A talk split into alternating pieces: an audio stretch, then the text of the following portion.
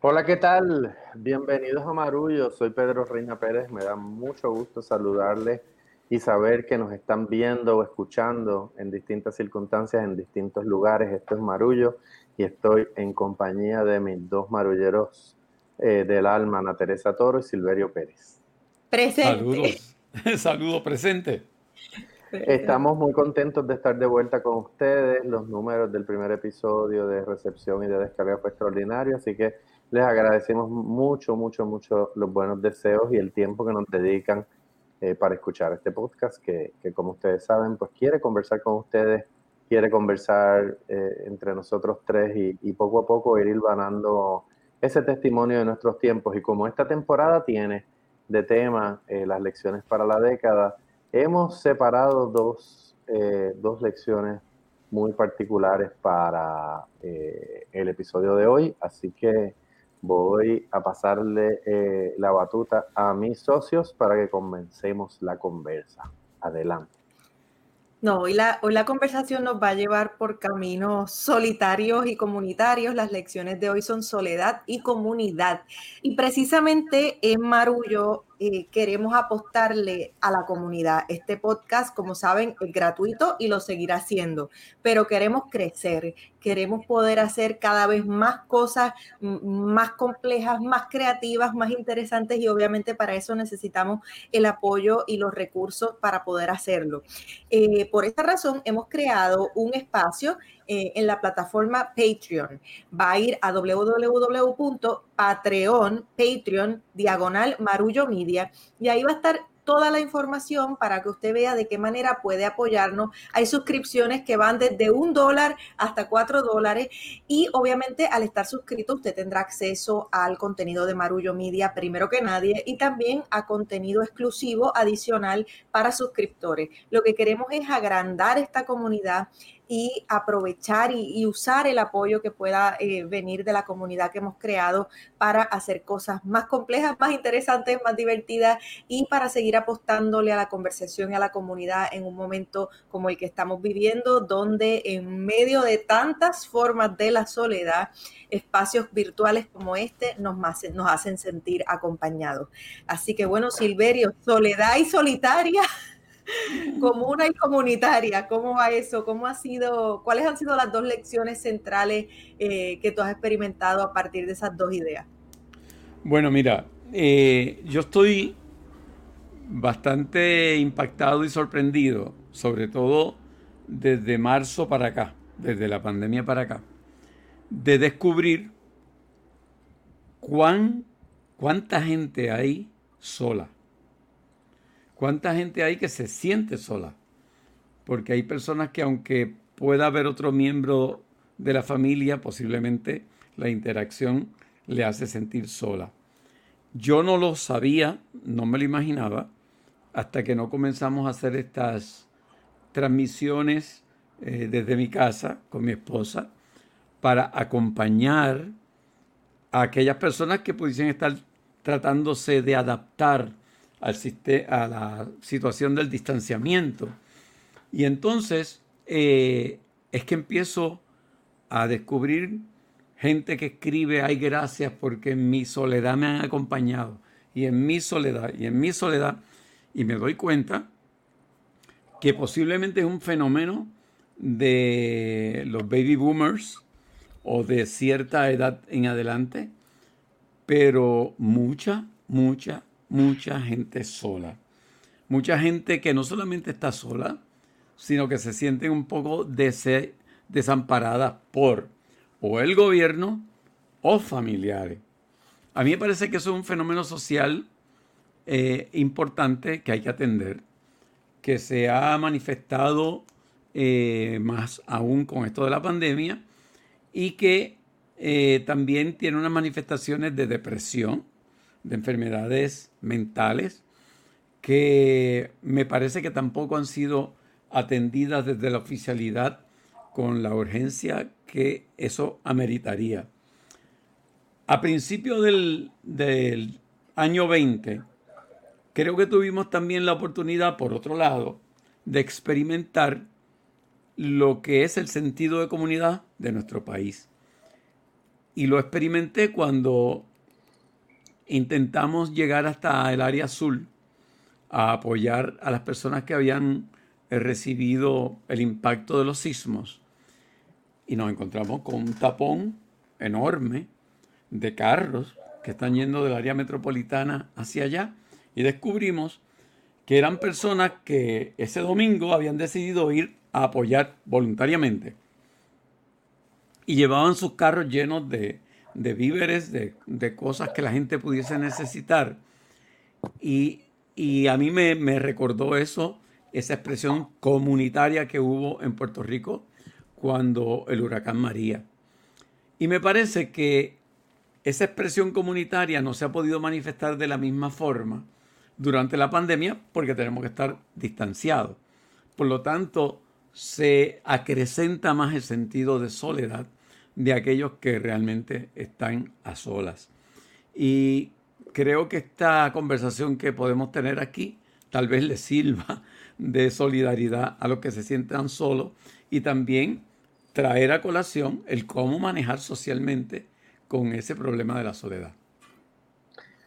Fíjate, yo pienso que una de las grandes lecciones de este periodo que nos ha tocado vivir es precisamente poder definir qué, qué, es estar sola o solo y qué es estar acompañado, porque, porque uno puede estar acompañado y sentirse profundamente solo y estar solo y sentirse perfectamente en paz. Pero yo creo que a todos nosotros nos tocó, ¿verdad? E, es, imposible eh, llegar a este momento, al, final del 2020, y no tener muy claro cómo uno quiere vivir y con quién quiere vivir. Eh, y eso no se eh, debe entender estrictamente ¿verdad? En, en, el sentido literal, sino también apuntando a lo que vamos a hablar a continuación, con quién quiero hacer comunidad.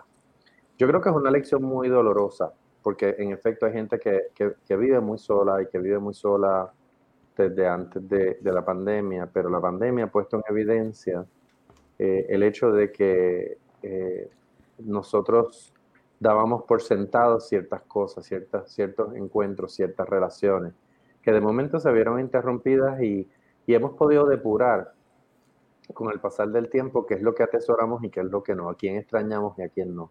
Y eso es chévere, ¿no? Eh, aunque ha sido profundamente doloroso. Para mí, para mí lo ha sido. Yo en otros episodios de Marullo lo he dicho, ¿no? Yo, yo soy una persona profundamente gregaria y esta pandemia me ha dado muy duro en el sentido de que yo, yo no me acostumbro a, a, no ver gente, a no, a no tener eh, un, salón de clases con, lleno de estudiantes, a no ver a mis compañeros.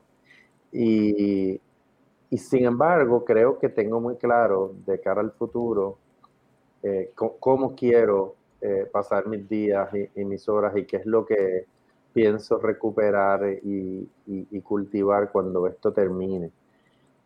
Es una lección, como dije, que nos aplica a todos y nosotros estamos grabando este episodio en un momento en que se anticipa un recrudecimiento de los contagios de COVID en el mundo entero. Basta mirar las noticias para saber que en Europa eh, en Inglaterra, por ejemplo, se han impuesto controles muy fuertes y hay países que están batallando ahora mismo de nuevo con muchos contagios y hospitalizaciones, a pesar de que al mismo tiempo se vacuna. Y creo que en Puerto Rico hemos sido afortunados por un lado, pero, pero esto que está pasando en el mundo no nos va a pasar por el lado. No vamos a hacer la excepción. Así que nos quedan unas cuantas, unos cuantos meses todavía de, de seguir pensando estas cosas y de, y de ponerlas en perspectiva. Ana Teresa, ¿qué piensas tú? Ay, Dios mío, mira, ya eché la cabeza de lado porque me he quedado pensando, pensando en lo que están diciendo. Sí, yo creo que hay una lección en torno a la soledad, y lecciones íntimas, pero lecciones colectivas. Eh, como ustedes bien han, dicho, por un lado, eh, uno aprender no solamente a, a saber con quién quiere estar, sino a estar con uno mismo. Hay muchas personas que, sobre todo en esos primeros meses de la pandemia, experimentaron y vivieron este proceso solos y solas en sus casas. Eh, y eso fue muy duro porque por más individualista que uno sea, el, ser humano requiere de ese contacto con el otro. Y, y la falta de eso pues ha sido muy dura creo que eso ha afectado la salud mental de muchísima gente y, eso sí es un problema de salud pública importante. Por otro lado, también está esa soledad colectiva. El otro día hablaba con el gran amigo César Cardona, eh, que obviamente es amigo de este podcast y quisiéramos que viniera todos los días a compartir con nosotros porque, porque además de ser un extraordinario escritor, es un gran pensador del país y de la realidad. Sus columnas en el Nuevo Día así lo demuestran. Y hablábamos acerca de cómo eh, en los últimos años ha habido un recrudecimiento de esa mirada eh, tacherista del mundo, de que la salvación es individual eh, y las crisis hacen que perspectivas como esa eh, se fortalezcan, sobre todo cuando el gobierno asume posturas como las que vimos el año pasado. Una de las cosas que más criticábamos aquí era lo que el amigo poeta Alejandro Álvarez le llamaba el Evangelio de la mochila. Esa insistencia en que si tú tenías tu mochila con todo necesario para eh, salir corriendo de tu casa en una situación de emergencia. En, ese caso, eh, la situación de emergencia que, que podíamos prever era eh, un terremoto, eh, que era lo que teníamos en la mente todo el tiempo, pues todo iba a estar bien porque tú tenías tu mochila como si el bienestar colectivo pudiera concentrarse en un pequeño objeto que todo el mundo tenga en la casa. Cuando bien sabemos, pues que el bienestar, bienestar colectivo es algo que debe pensarse de manera colectiva eh, y en lo que y para lo que el Estado juega un papel fundamental. Entonces, esa, esa sensación de que la salvación es individual eh, la vimos luego eh, con mm, los discursos de la gobernadora Wanda Vázquez cuando comienza a dar esta especie de regaños en torno al comportamiento de la pandemia. Eh, yo creo que sí, que obviamente hay que llevar un mensaje de, buen juicio, de, cautela, de, llevarle a la ciudadanía la información necesaria para que tome las decisiones eh, mejores para su bienestar y su salud, pero también había un poco esa insistencia de, bueno, me la hago así, nosotros hicimos todo lo que hay que hacer, si te contagias es culpa tuya, sin entender... Eh, las, exacto, breguen con eso, sin entender las complejidades que una situación como la que estamos viviendo eh, implican. Entonces, e, eso en cuanto a la soledad, creo que hay esa soledad individual, pero también un recrudecimiento de esa visión individualista del mundo que es muy peligrosa y que nos lleva a, a situaciones de vulnerabilidad peores de las que ya estamos viviendo. Y en cuanto a comunidad, eh, yo he tenido una, alegría inesperada y es esto que he conocido a muchos más de mis vecinos y vecinas aquí en Río Grande.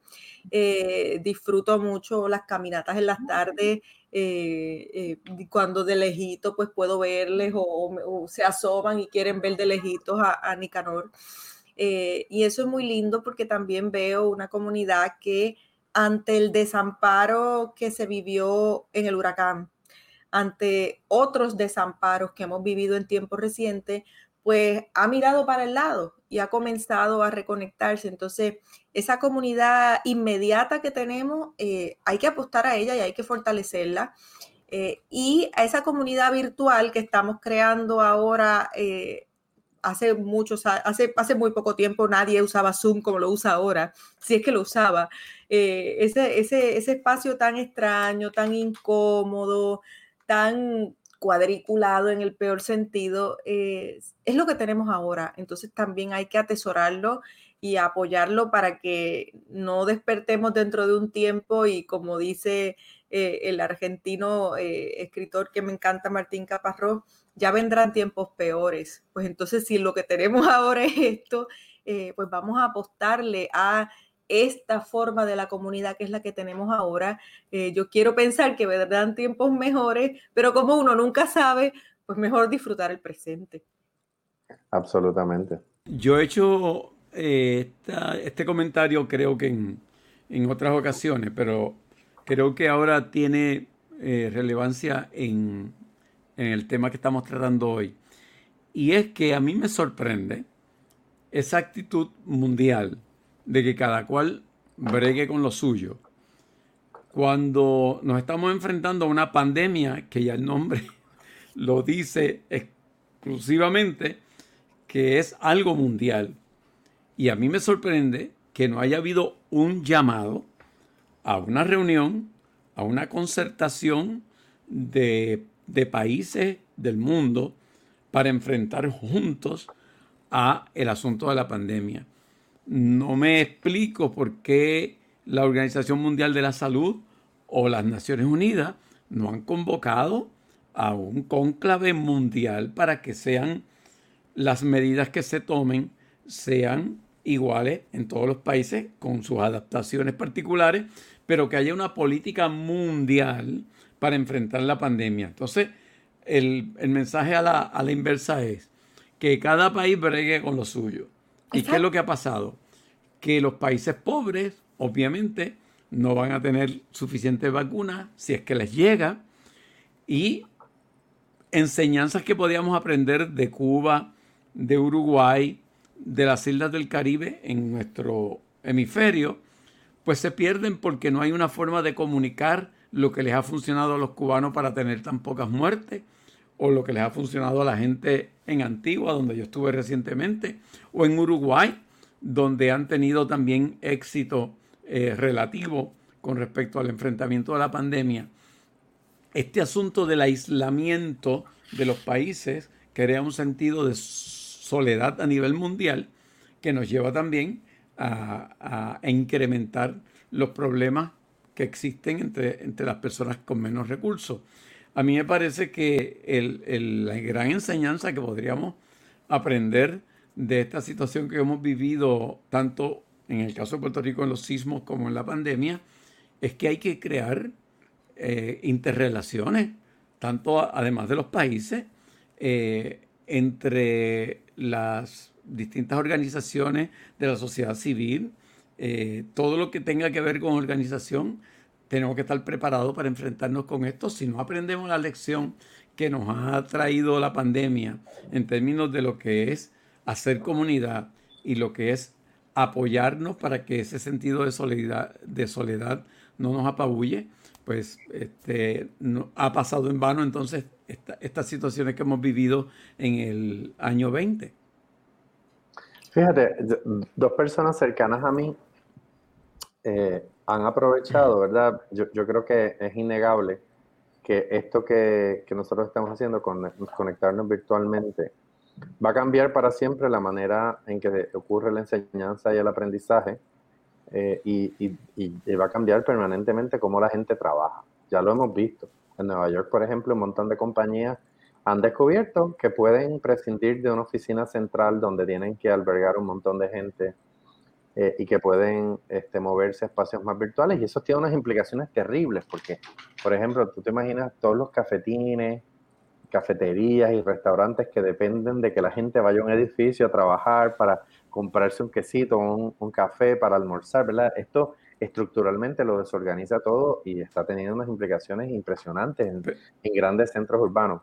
Mira, Pedro, en, estaba yo anoche compartiendo con, con, un abogado que tiene una firma de abogados bastante grande y de pronto este, íbamos a reunirnos en su oficina y me dice, espérate que mi oficina ahora es un cuartito en tal urbanización donde yo pude bajar de todo lo que teníamos a, un área donde solamente nos reunimos para tomar deposiciones y más nada. El resto de la gente trabaja desde la casa.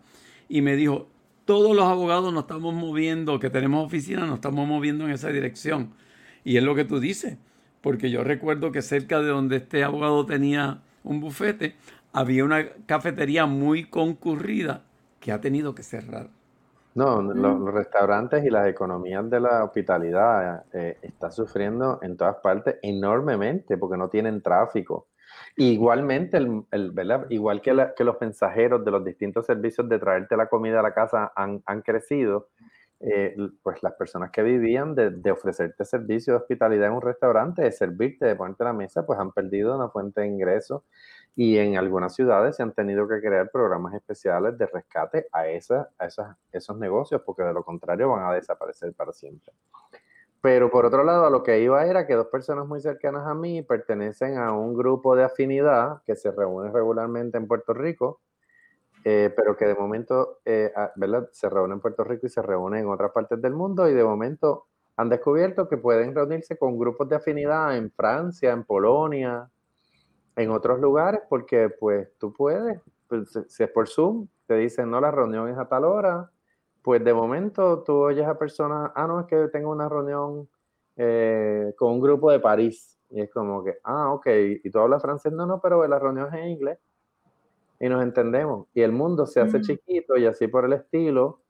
Vamos, La, la, llegada de esta pandemia ha acelerado ese, esa interconexión virtual de la cual también tenemos cierta fatiga, ¿no? Hay, eh, porque Zoom nos ha consumido, pero por otro lado nos ha permitido hacer otras cosas y, entonces ya de momento el, planeta se vuelve más pequeño. Respecto a lo que tú decías, Silverio, la falta de acceso que tienen algunos países ahora mismo a vacunas es una amenaza para todos nosotros, porque la medida en que eh, haya lugares del mundo donde todavía el virus se pueda reproducir, eh, eh, supone una amenaza y, y, hay un problema de inequidad muy grande porque, porque mientras unos países pueden tratar de conseguir la inmunidad mediante la vacuna, donde haya lugares donde haya sujetos todavía que puedan ser huéspedes para el virus, existe la posibilidad de que siga mutando.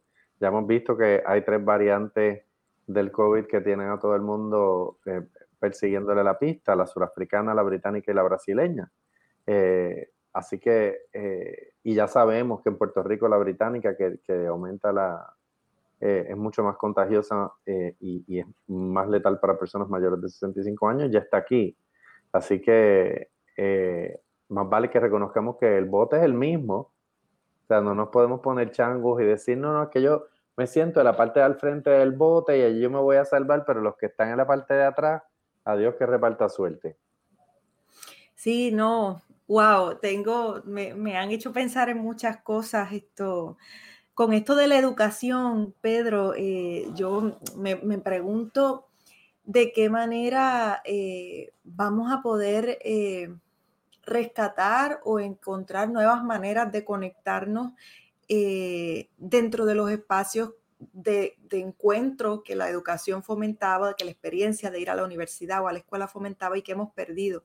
Estoy dando clase, ¿verdad? Y en estos días un grupo de compañeros profesores me decían, vamos a tener que inventarnos un pasillo virtual para tener esas conversaciones de pasillo que tan importantes son en la experiencia universitaria.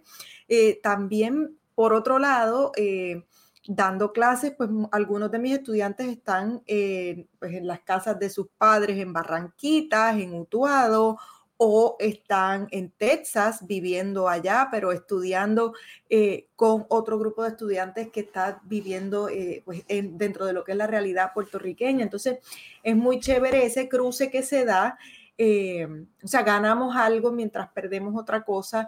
yo, yo sigo pensando que la educación requiere de ese contacto físico y, creo que de alguna manera tendremos que volver a eso.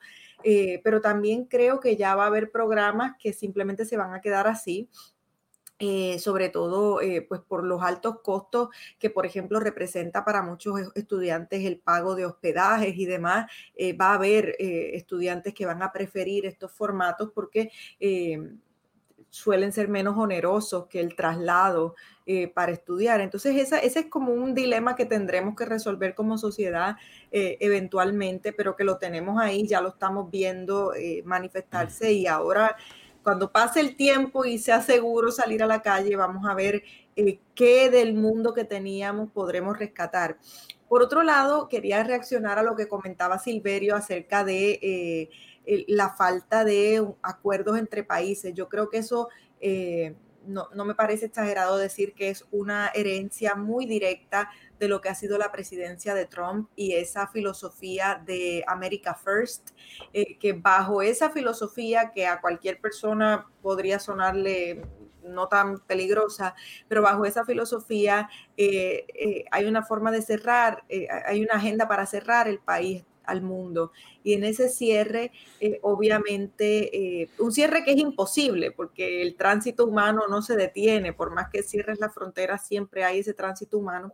Entonces, esa, esa perspectiva del mundo lo que ha hecho es eh, olvidar que la única manera de poner a los ciudadanos de un país primero es entender que estamos todos interconectados y que todos tenemos que estar bien para que los nuestros estén bien. Y por ese todos hablo de, los países pobres, los países eh, ricos y, todo el, concierto de países. Y por último, eh, y no sé qué piensan al respecto, esto es algo que, me, da vueltas en la cabeza de vez en cuando. Obviamente, eh, pues viajar se, se convertirá en algo distinto, viajar ya no es lo que era. Eh, el turismo también. Entonces, una de las cosas que, yo me pregunto si, bueno, me da curiosidad cómo se va a manifestar, es eh, cómo va a regresar el turismo y en qué forma, porque creo que habíamos llegado a un punto en el que si bien era maravilloso que, que, cada vez más personas viajaran y más personas tuvieran acceso a la experiencia del viaje y de conocer otros escenarios, otras culturas y demás, otros países, creo que por otro lado, eh, en cierta medida el turismo se había vuelto una cosa tan transaccional que la, cuestión de voy aquí, me saco una foto con este monumento, no sé lo que significa, pero sé que todo el mundo se saca una foto con este monumento, así que yo voy y me la saco también, que no, no hay nada de malo intrínsecamente en eso, pero me gustaría que cuando podamos volver a viajar, rescatemos eh, la, importancia del viaje como una experiencia transformadora, como una experiencia que te cambia la vida, como, como una oportunidad verdaderamente de no solamente ir a un sitio a sacarte una foto, sino ir a un sitio a exponerte con el corazón abierto a otro mundo, no ir a Italia a comer Burger King, ir a Italia a descubrir, a probar, a realmente salirte de tu zona de confort. Entonces creo que, me hace ilusión pensar que el turismo puede dejar de ser esta especie de, colección de postales y se convierta por fin en un viaje de verdad como lo fue por tanto tiempo. Yo he hecho mucho de menos el poder viajar. Eh, mucho, mucho, mucho. Y tengo amigos con los cuales solíamos encontrarnos en, Madrid o en Bogotá, que nos comunicamos a través de las distintas plataformas de comunicación y hablamos de la necesidad que tenemos como que de vernos, de abrazarnos, de, compartir experiencias juntos en, un restaurante o en un concierto. Y eso crea así una, una sensación de aislamiento, de soledad. Ahora, eh, tengo una preocupación muy grande con el asunto de los niños en las escuelas. Eh, y los niños que aún no están en etapa escolar, pero que están en las casas con sus padres. Eh, esas edades formativas de los 5, 6, 7, 8, 9, 10, 11 años, donde se empiezan a entender las destrezas sociales, de compartir con amigos, de los cumpleaños, de las actividades en la escuela que no se han dado, yo me, no tengo respuesta, pero tengo una gran interrogante de qué efecto tendrá en el desarrollo de esos niños, en el desarrollo de las habilidades sociales de esos niños y en qué forma esta situación tan extraña, tan única de este año 2020 va a afectar esa futura generación de niños que, que en sus primeros dos años posiblemente no han jugado en un bonche de niños, como nosotros tuvimos la experiencia. Esos niños que, que han estado posiblemente por primera vez en primer y segundo grado y no han tenido la oportunidad de, de lo que es mirar hacia el lado y tener unos compañeritos, escuchar los comentarios, los juegos en el, eh, en el salón o en el patio. Esa, esa falta de esa experiencia, yo me pregunto qué efecto va a tener en esa generación, porque eso es un tiempo que no se recupera. Eh, absolutamente. Yo veo, por ejemplo, a mi nieto Lucas, que Andrea, mi hija, ha hecho malabares para mantener al niño feliz y contento en la casa y, y la sala se ha convertido en un gran playground donde cuando hablamos a través de las distintas plataformas lo que vemos son peluches por todos lados, escaleritas, eh, chorreras. Eh, la sala se, quedó sin mueble. Lo que hay allí es un kinder. Pero es él solo con sus juguetes. Y, están tratando de crear de alguna forma eh, esa comunidad de a lo mejor de padres y madres que tengan una experiencia similar y que a través de las vacunas o a través de, de las pruebas pues puedan empezar a compartir un poco en comunidad, aunque sea más pequeña. Pero son dos problemas muy, muy, muy serios que, de los cuales yo no tengo respuesta de qué efecto va a tener en estas generaciones de niños que están creciendo bajo estas condiciones tan extrañas. No, yo tengo una colega que, que ya le llama a la generación perdida, en el sentido de que tenemos que ver el efecto que ha tenido no solamente la pandemia, es, es Irma y María y los terremotos. O sea, hay niños que van para un tercer o un cuarto año sin poder tener una experiencia escolar normal. Así que ella le habla a la generación perdida en el sentido de que el impacto sobre sus destrezas académicas básicas se va a reflejar eh, más adelante, ¿verdad? La persona que me lo decía es una profesora universitaria, pero lo decía con profunda preocupación del efecto que, que, eso podía tener porque, porque sí, porque no es solamente lo académico, es lo social, son las destrezas interpersonales, es la confianza, el juego es tan importante y del juego debemos hablar en otro episodio de Marullo, porque antes de que empezara la pandemia, una persona que yo respeto mucho me decía, oye, ojo, que los niños no saben jugar juegos tradicionales ya, que a veces cuando vamos a, a, trabajar con niños nos damos cuenta que nunca han jugado ciertas cosas y hemos tenido que revertir a enseñarles juegos, porque están tan acostumbrados a la pantalla, a estar solos, a hacer otras cosas que, que no saben jugar. Y eso, eso es otro tema. Pero como se nos está acabando el tiempo, eh, quiero, quiero decir también que conozco gente que, que, esto de la pandemia y la distancia les ha impedido conocer a nuevos miembros de su familia.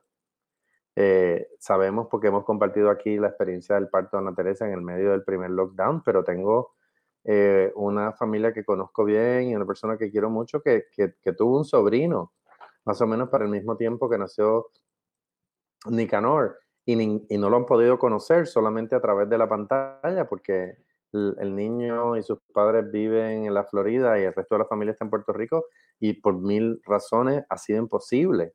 Eh, eh, juntarse. Entonces hay un profundo sentido de pérdida porque dicen, nunca lo cogimos, nunca lo olimos recién nacido. Eh, la bisabuela nunca lo pudo tener en sus brazos y la bisabuela falleció.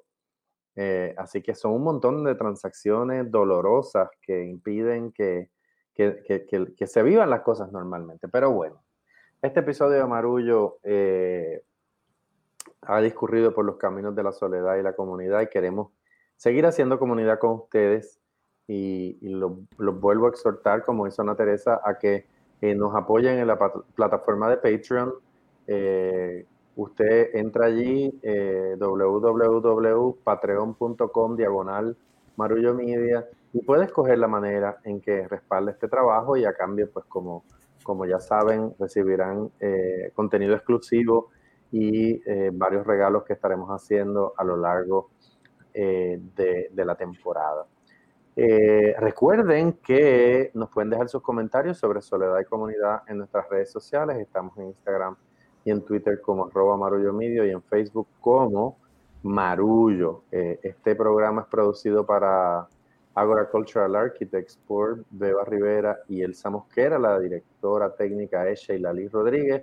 Los, los, los, productores de contenido son Ana Inés Julia y Jorge Vázquez. La fotografía es de Javier, de Javier del Valle, la música original de Guarionex Morales Matos y el diseño gráfico Lidimari Aponte Tañón. Yo soy Pedro Reina Pérez y les mando un abrazo. Gracias por estar con nosotros.